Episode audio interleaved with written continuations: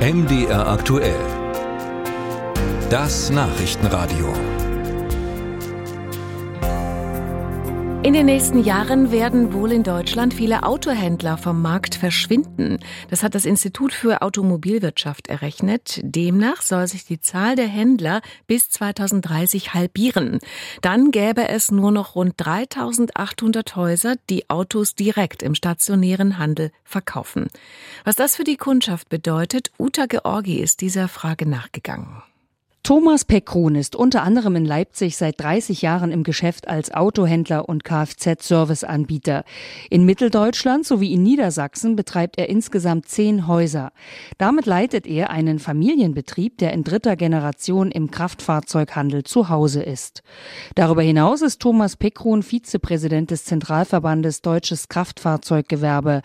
Dass es weniger Händler geben wird, sollte Autofahrer nicht beunruhigen, sagt er. Diese Halbierung, die ist relativ relativ. Wir erleben ja schon seit vielen Jahren, Jahrzehnten eine Verringerung der Anzahl der Autohändler weil die konsolidieren sich auch zu größeren Gebilden. Es bilden sich leistungsfähigere Gebilde. Also das klassische Autohaus wird auch in Zukunft nicht verschwinden. Das Geschäft der Anbahnung und Abschluss wird sich auch durch die Vorteile der Digitalisierung ändern, aber eben unter Einbeziehung des klassischen Handels. Autofahrer müssen deshalb auch nicht befürchten, keinen Servicepartner mehr zu finden, sagt Pekron.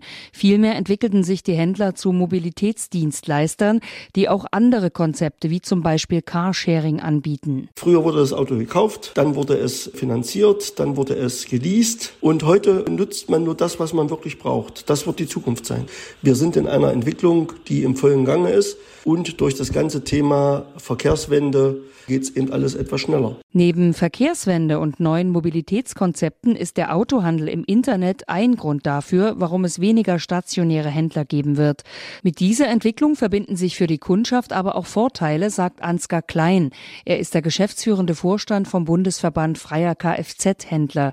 Kunden könnten viel gezielter am richtigen Ort einkaufen, so Klein. Der Händler oder der Hersteller, der nutzt das Internet, wenn der Kunde es auch annimmt. Das ist natürlich auch ein Trend, der inzwischen dazu führt, dass man Autos, von denen man weiß, dass die gut sind, im Internet kauft, aber es gilt nur für bestimmte Käufergruppen und für bestimmte Autotypen. Wer Emotionen kaufen will, der braucht den Berater. Wer Mobilität kaufen will, der braucht ihn eher nicht. Klein rät Autofahrern, sich von der Entwicklung nicht beunruhigen zu lassen.